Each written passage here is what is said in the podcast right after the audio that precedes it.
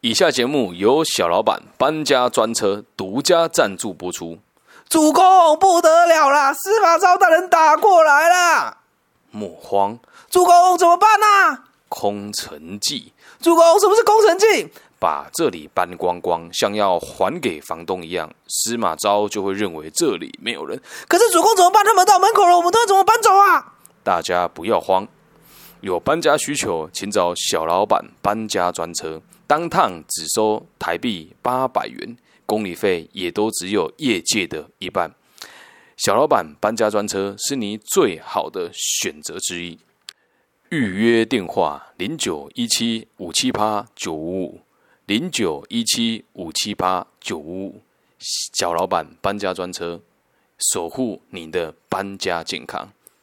OK，欢迎大家回来到你的生涯导航，不是李根旭的节目现场。那接下来呢，就要开始进行我们今天的题目了啊。今天要告诉大家这个节目的内容啊，是由于最近有很多人跟我敲碗说，啊、想要做这个生涯规划师的一个前置的教育。那也有蛮多单位都说有这个需求啦，但是真的到目前为止，还没有太多这个民间的单位，或者是这个社府的单位有找我做过这种非社工人员的培训。因此，我们就制作了这么一集，提供给有需要的大家参考使用。那其实原本是要制作给某一个这个在学校里面的社团，但这个社团始终都没有给我一个正确的答复。那也真的相当感谢我们的赞助厂商小老板搬家专车啊，让我们能够直接开展这一期的节目。所以在未来，如果大家有业配的需求，也可以用这样子的方式进行。希望我们这样子非常有诚意，但是不专业的业配，能够让大家有有办法找到这间公司哦。好，那我们就开始今天的节目内容喽。嗯，你不管从什么角度出发啦，只要你在你原本的生活当中取得一定程度的高度之后，我认为自然而然的就会想要帮助别人。那如果从这个 Rogers 的角度出发，意思是人都有这个往善良的地方成长的动机。那阿德勒角度是，咱们人都是要对社会有帮助的，才能够在这个社会上生存下来。所以今天这个社团呢是这个样子、哦，是一群人聚集在一起，然后想要用自己的经验去带领比较没有这个社会历练的年轻朋友们。所以简单的说，就是成为一个人生导师啊。但是我相信很多人都是这个样子，每个人都想着自己说我要为社会贡献，但是这是一个很严重的但是哦。一般的人都只专精一门学问，一般的人都只专精一门学问。所以，如果你站在你的角度、你的产业出发的话，你看不到所有产业的全貌。啊，那这时候你如果是一个专业的人士，你就要先知道，在辅导别人之前，你得先知道你自己的产业现在的状况是什么，还有和你最有关联的其他的几个产业是哪一些东西，以及你所在的产业当中有哪一些。可以让他们使用的资源，跟新鲜人可以来入职的工作职务，所以这几点呢相当重要。因此，第一步呢，我们要先让大家了解你自己的产业。那我先讲一下这个介绍的方法，应该要这么说。比如说，嗯，以这个零售业来讲好了，你做的如果是这个摄影器材零售业，你就可以说，我们是在最终端做销售的。所以我的工作跟我的职务的内容只是个中间商。那我在这个中间商里面担任的角色是什么？我是这个企业的老板。因此，如果未来你要跨入这个销售业或者是这个零售业的话，我们这边提供的有哪一些？销售端讲完了之后，就要讲制造端。那我这里主要的供应商会是哪一些公司？好，比如说什么加差公司啦，哈，然后什么科尼差公司啦。然后什么索差公司等等的，那这些都是世界级的大企业嘛，让孩子知道我们是贩卖哪些品牌的东西。接着要告诉他这些工厂设在哪个区域，有没有代工厂的介入，以及它的这个成本价值链是多少。那什么叫成本价值链呢？就比如说你使用一只手机吧，你把里面的这个液晶荧幕啦、电池啦、机体电路板全部拆开啊，全部加起来台币可能不到三百块。可能啦，但我们在终端售价是七万块到呃五万块到两万块左右。所以我们要对自己的产业有这些了解，并且让这些孩子知道，在出钱的时候，你要入我们这个行业，该从什么地方开始。很多人跟我说：“哎，老师啊，你不是要叫我们当一个那个生涯规划的这个人生导师吗？干嘛叫我们自我介绍？”兄弟、朋友，还有前辈，咱们这个行业哦，不是随随便便的。今天找到我做，我就必须得告诉你，在。台湾地区，我们认为给孩子最好的这个协助跟架构是什么？很多人都会很自以为是说啊，我就是这个业界，甚至有人会说，哎，你李庚希赚的钱比我少，你凭什么教我？这个声音我也听过，但我必须得跟你讲，老师、前辈、我的好朋友，一，你可能对我的收入不理解，因为我很少跟别人揭露我的收入；其之二是，教育是我的职业。所以我们的每一件事都是起来有致的，也要请大家先理解这件事情。如果连教育都做得这么要比较高下的话，那我们做这个行业就会相当辛苦，理解吗？很多人在读书的时候，可能你的收入就已经比你老师还要高了，那你会不尊重你的老师吗？肯定不会。那我也不需要大家的尊重，但我让大家知道一件事情：我们所做的每一件事情跟每一句话，孩子都看在眼里。所以，如果现在我们要的方式是用比较高低的方法来衡量一个人的价值，又或者是大家比较头衔的话，那就没有必要了。因此，要从这个地方再延伸出第二个主题：我们要怎么跟年轻的小朋友们做自我介绍？我先讲啊，我现在以下示范的是最差、最差、最差的介绍方式哦。这样子的方式可以很快的建树立你的威严，但是也会让孩子对你有二分法。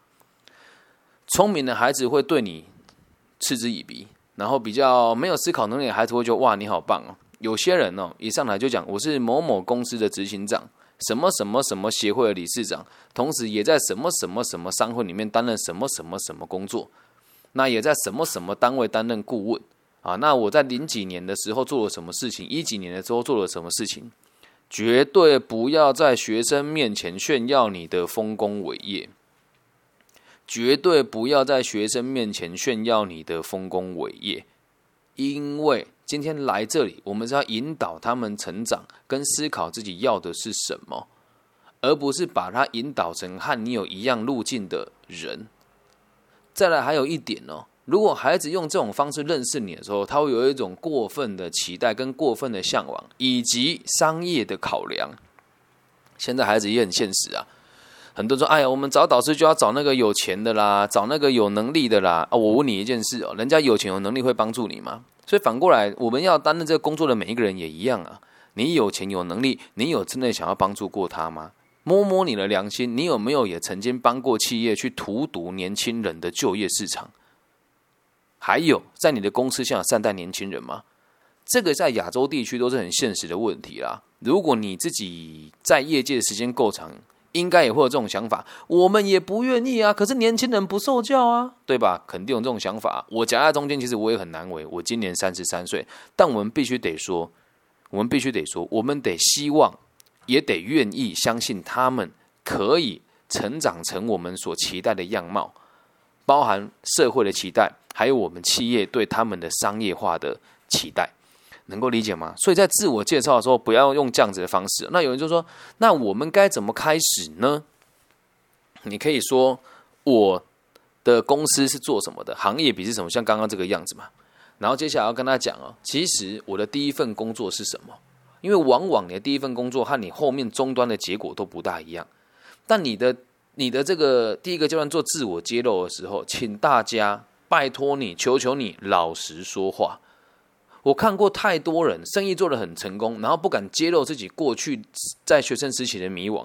每个人都是这么探索过来的，谁没有迷惘过呢？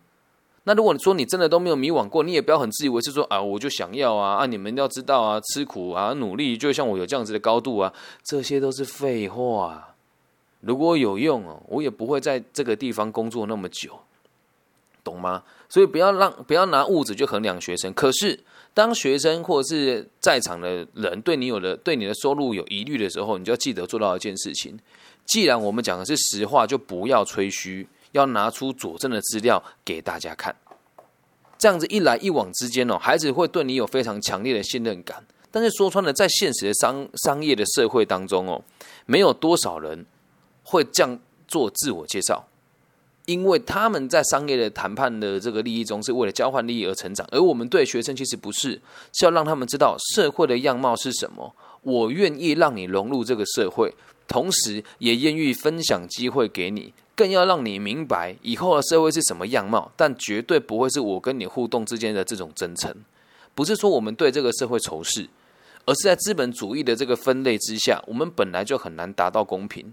更何况学界跟业界有这么大落差，今天才会需要生涯导师这样子的人的存在。所以接下来会跟大家谈谈的是如何跟年轻人交流的方法。原则其实很简单，同流才能够交流，交流才能够交心。所以，请各位比较资深的老师。不要传长辈图给你的学生，没有意义；也不要去转贴那些网络上来历不明的文章。什么叫来历不明呢？啊，台湾有很多这种什么创业网站啊，什么小编的都有的没的啊。我就问你哦，这些人的背景你熟悉吗？年轻人在跟着瞎传瞎搞，你也跟着瞎传瞎搞吗？那这个资讯的判读，有机会的话，我们再做一集给大家看。所以记得不能盲目的跟着年轻人一起相信他们可以，他们愿意相信那些不存在的东西，理解吧？那你说老师，那这不是很冲突吗？你说不能跟他们一起相信，那要怎么交流？来，这个世界不是二元的，好吗？这个世界不是二元的，我和你不一样，但我愿意理解我们不一样在哪里。之后，我们两边来做讨论跟选择。你想要用什么样子的方式生活？等交流完毕了之后，我们得尊重每个年轻人的选择跟抉择。这是与这个世代的人交流的唯一的方法。不要很自以为是，在学生面前说：“啊，你看吧，我不是早就跟你说过了吗？”每个人都有早知道，你自己也犯过错，绝对不要这样消遣年轻人。举个真实的例子哦，前两天在静宜大学。不是前两天这个案已经我们处理了几个月了，但现在状况也很 OK 哦。他跟我说，我在网络上认识了一个女孩子，然后老师我这个觉得她人很不错，而且她有跟我见过面，说她是做这个成衣批发的，还真的有见过面哦。然后我就说啊，那跟我讲这个干嘛？他说是这样，我看老师对于这个社会事情好像很理解。你看哦，这个问题是每一个孩子在遇到问题不敢问爸爸妈妈，不敢问学校老师，不敢问教官之后会问你的问题哦，因为你不是这些知识存在教育的人，他会认为你比这些老师还要更有经验哦。然后这时候他怎么说呢？他跟我说，这个女孩子跟我说要跟我借六万块，然后去投资某一些金融商品。我说有没有合约书？他给我看了。我说这根本就不叫合约书，诶。他说：“但是上面这边有写，而且我有问过律师，律师说这个也是有效益的。”我说：“律师哪里来的？”说是我女朋友介绍的。我说：“你有看过他的编号吗？有看过他律师事务所吗？”他说：“没有。”我说：“那就对了呀，那你还要相信他吗？”他说：“我相信我自己的直觉。”那这时候，如果你是我，你会怎么做？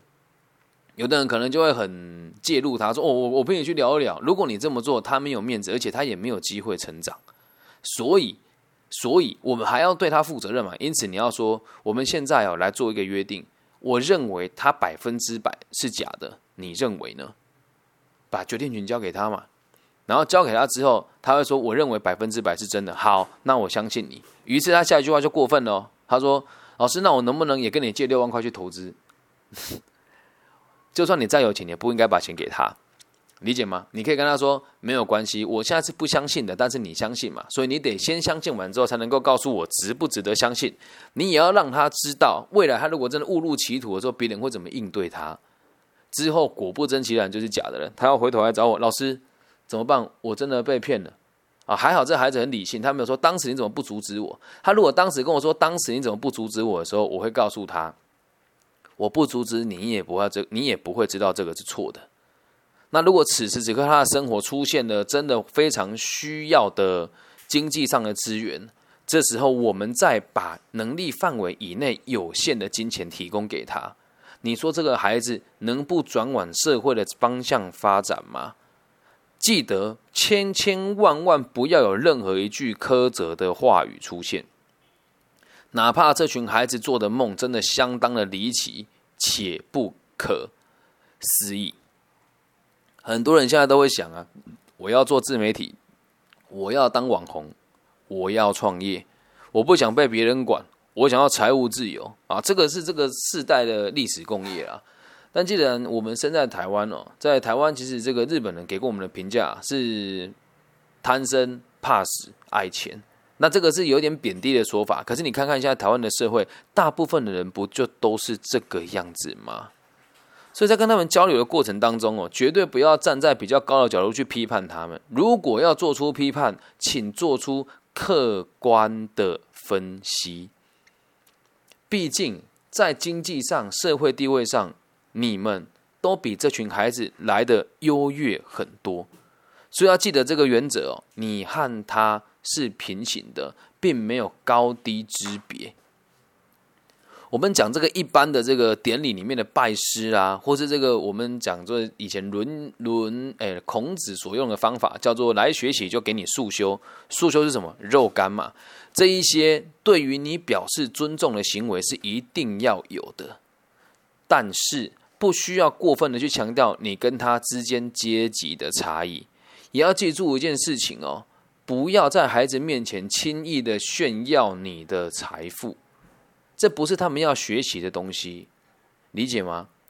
好，那这个东西是每个人的立场不同，那我们要怎么做比较好？平铺直述的告诉他，这个是我的生活，这其实每个人都会犯犯这样子的错，我我偶尔也会啊，这个叫弥赛亚情节，透过。辅导别人、帮助别人来肯定自己的存在。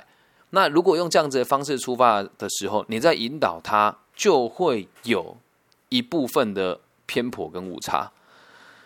这样能够理解吧？所以现在就要讲最重要的，我们的职责到底是什么？前面我们讲过了，如何介绍自己的产业，跟同学自我介绍的方法，以及和年轻人交流的时候该有的几个要注意的地方。现在我们要更深入的来讨论。我们的职责有哪几个？其实相当简单，就只有三个。其之一是给予他们勇气面对挫败，给予他们勇气面对挫败。每个人的生活都在失败中学习。那挫败的概念是什么？这个东这个教材很重要，你们我们得记住。未来你在引导选手，这东西很好用哦。挫败是什么？挫败就是觉得知道自己做不好，所以前提是什么？得先知道自己做不好。那怎么知道自己做不做得好？一，自己去经营之后承担后果；二，有经验的人陪伴你，理解什么叫挫败。这就是我们在做第一个职责，让他们知道现在的行为可能会为他带来什么样子的困扰跟负担。仅此而如此而已吗？没有。第二个是要给他们勇气嘛，在这个子项目里面叫做给予他们勇气面对挫败，要告诉他，不管你做什么选择，我都愿意支持你。即使在你的专业领域里面不了解这些东西，你就得跟他一起来学习这个挫败。有的人会说，老师有必要这么玩命吗？这也不叫玩命啊。如果你一个礼拜只花一天的时间，你也可以做到这个深度，但多数人是不愿意的。我个人认为，我以身作则。昨天晚上，就昨天晚上。啊，我就回了四五通电话，然后还有包含某一个社团的学生要办理生涯规划的这个活动，我就陪伴他们把所有的事情做完。有花很多时间吗？没有，就花我一点五小时而已。少看一部没什么用的电视剧，我们就有这个时间。那换个方式讲哦，有没有这么投入，只有你自己知道。我个人很投入，你也可以说我很狂热，甚至可以说我设定的目标很高很远。有甚至有的心理师会认为说我可能有造证的嫌疑，但我也都不介意。我对这件事情就是这么有热衷。那在热衷这件事情的前提之下，我也相我也要跟大家呼吁哦，今天这一集不是做给全职做生涯规划的人听的啊，全职做生涯规划的老师，我们的要求的规格绝对不会这么的容易，这么的容易达成。但今天我们设定的目标是，让每一个有意愿去帮助年轻人的人都能够有的能力。所以，如果你要开始练习的话，请你每个礼拜给自己一到两天的时间，一次一点五个小时到三个小时。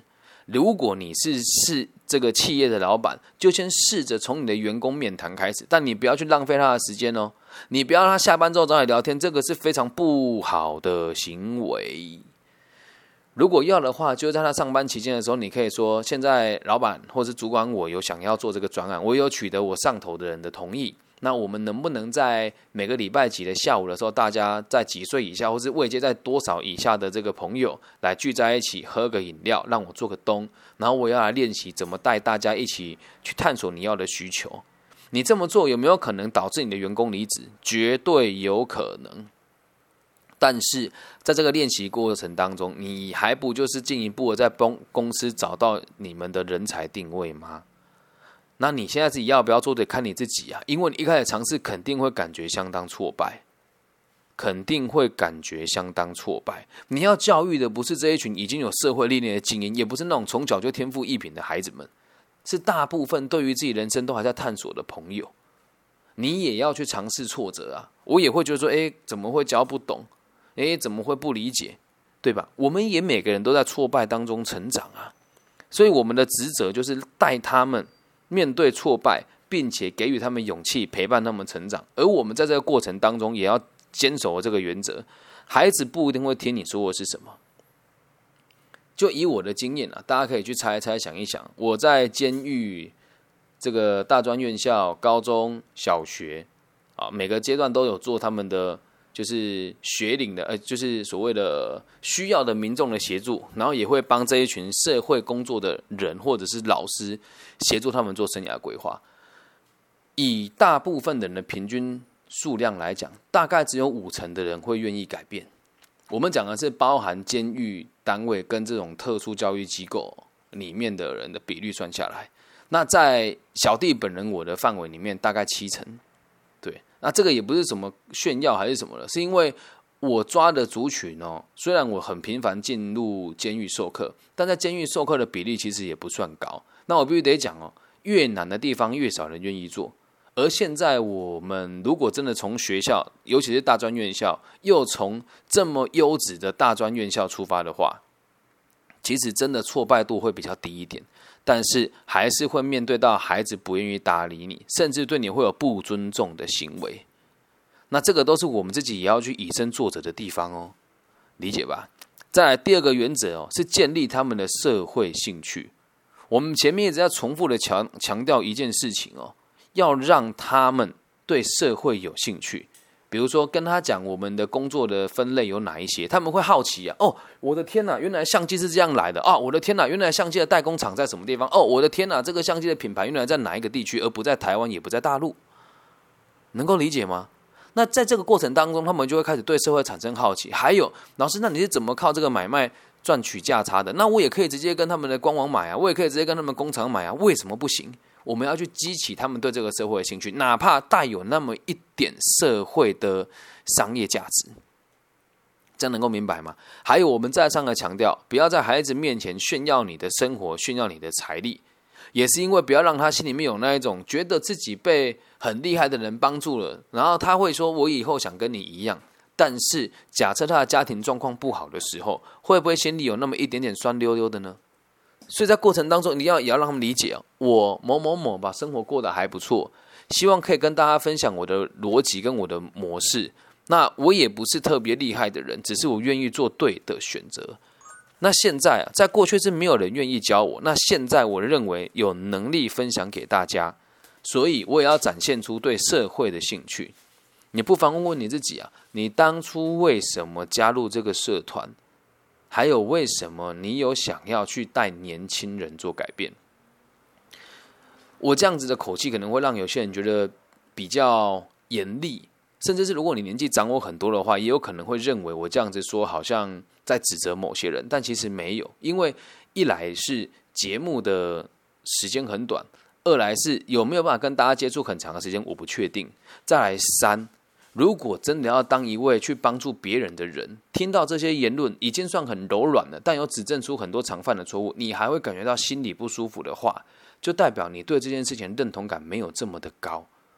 因为现在这个状况是这样哦，我以我们讲成功企业家，我离成功企业家距离真的也很远，对，那我也不知道我要怎么跟大家说我有资格跟有能力做这件事情，可是前提是。在目前的台湾，不管是心理师界、老师界，包含小学、高中、大学啊，甚至是介质单位的这些社工跟长官、科长跟局长，我们也都非常的频繁来执行这些事情，而且我的成功个案是在什么地方都找得到的。那不要求大家做到这个地步，因为小弟是以此为业，以此为业不是靠这个赚钱，是因为我用其他的生意把自己的生活过得很好。那这个生活过得很好，讲说穿了就是在各个商业之中的买卖来取得利益，就包含这一集的节目也是一样，没有人赞助我，一直到后来我的好朋友跟我说，他有一个刚成立的公司。那他就跟我讲说，我觉得你做的很棒，他也没有很赚钱哦。我说，那你先稳定的再说啊。他说，我们这一点点钱还可以接受，所以我们就开始进行这些事情。要记住一个逻辑，我们每个人为了帮助别人的这个动机，都是来自于我们应该要对社会有兴趣，你的生活才能够平和一点。那现在不妨问问你自己啊，你对于这个社会的其他人有没有那么一点责任感跟悯怜之心、怜悯之心？除了你的父母跟子女以外，再往外推一层到你的员工，再往外推一层到你现在在授课的这个学生，再往外推一层到这个路上的贩夫走卒，理解吗？如果没有做到这一点，做这个做这个工作会比较辛苦一些，而且和学生的互动也会比较流于表象。所以最后最后一点哦，第三个原则就是必须得以身作则。必须得以身作则。现在我们讲下这些东西哦，可能有一些老师会觉得这不是废话吗？但我就问你啊，你在听到这堂课以前，你会这么做自我介绍吗？如果不会，那今天这几堂课就不是废话了。然后，现在我所说的这个这个东西，对很多老师来讲也是很陌生的。你们的理解跟目标还有架构，应该也是我的企业做得很好啊。我面试过很多人呢，我学什么生涯规划？但你要知道一件事，你面试过很多人，就单单在你的行业里面而已啊，就单单在行业里面而已。你懂怎么用人，不代表你懂怎么样叫别人请别人用他，懂吗？所以面对这个东西，我们得知道，大家都很稚嫩。那你说我在这个领域有没有走比大家前面？不能说走的比大家前面，但也跟大家概括一下我的经历。我是 KPMG 稽核人员，退下来之后才到宝成鞋业。担任高阶的人力资源的副管理师，之后才回来台湾做房屋中介，合伙开了一家集团式的餐饮集团，然后在前几年底把把我的这个股份卖掉，然后现在管过的中小型企业大概有八到十间左右。那收费的方式当然跟传统的收费方式不一样。那时至今日的现在，我还是有很多不同的投资，也会勇于尝试各种年轻人想要学习的东西。就像你们现在听到的这个自媒体跟这一堂课也是一样，我也在用我的方法来理解这个世界。这个节目并不是针对某一群人去设计的，而是我本来就想这么做了。而一直以来有那么多单位跟那么多人说想学，也会花钱去外面的坊间学。坊间学了什么？今天我不做评断。但如果你愿意拿他的教材来来跟我私下讨论的话，咱们不在公开的地方批评别人，但我会告诉你问题在于什么地方。我们引领孩子，绝对不是教他说从他的人格特质去发展，而是要跟他讲，你想要成为什么样子的人，你就有办法变成什么样子。与此同时，大家也是一样啊。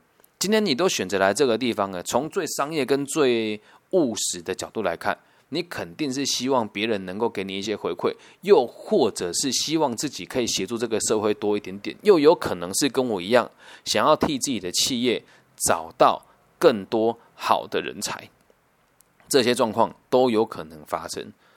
因此，我提供的方法未必是正确的，但是也欢迎大家在实行了以后有任何错误跟我指正。毕竟我不是大家的老师，而通常在我们台湾业界要做生涯规划的人，我认为，我认为本来就都应该比我还要更有实务经验。那我相信在座的大家都有这个经验啊，起码要当过主管。然后起码要有教过几年书，然后起码要专精两个业界以上。那如果真的都没有的话，也没有问题啊，因为大家在这个社会的历练也绝对比很多在这个学校的传统的教育当中，除了大学以外的这些老师，他们的生活经验真的不如我们现在这边的业界的朋友这么的丰富。所以我也没有觉得自己比别人高级那么一些些，完全没有，甚至是抱着很感恩的心，感谢大家愿意听。以及提出具有建议性的改善建议，如果觉得这样子的方式不好，大家都可以讨论。因为未来这一阵子，我会陆陆续续开展很多这样子的课程，让大家来学习。一方面是为了抵制那一些不不孝的业者啦，对啊，很坊间像很多人会开什么引导师的课程啊，但是欢迎大家，如果真的有想要考什么台湾这方面的证照，把他的资料 scan 完之后传送给我，我会告诉你这些人的背景是做什么的。我不想要拆人家的台，但我也希望让你知道一件事：真正的教育是不需要包装的，真正的分享也不需要一次花这么多台币，而且而还而且还是在没有任何的大型机构认证的状况之下来产生。那你如果说要推要我推荐某一些这个认证的机构的话，有机会再再跟大家谈。目前在台湾，我认为只有。一张证照，我个人是觉得比较适合跟恰当。其他张证照应该是我也没有注意到，我们这么理解就好。这张证照是由这个日本的伊藤永八郎博士所开发出来的这个 CPS 系统，然后是由这个台湾的一个师范大学跟一个很大的企业叫就业情报一起认证的这张执照，它的内容就非常的扎实。那除此之外的其他坊间的这个部分，如果你有兴趣的话，咱们在私底下讨论。这样能够理解吗？这个是我们做一个引路人的职责，也也提供给大家这个几个基础的认知啊。那如果你现在听这个节目的本身，你自己也是教育者的话，觉得有任何地方不妥，请你告诉我。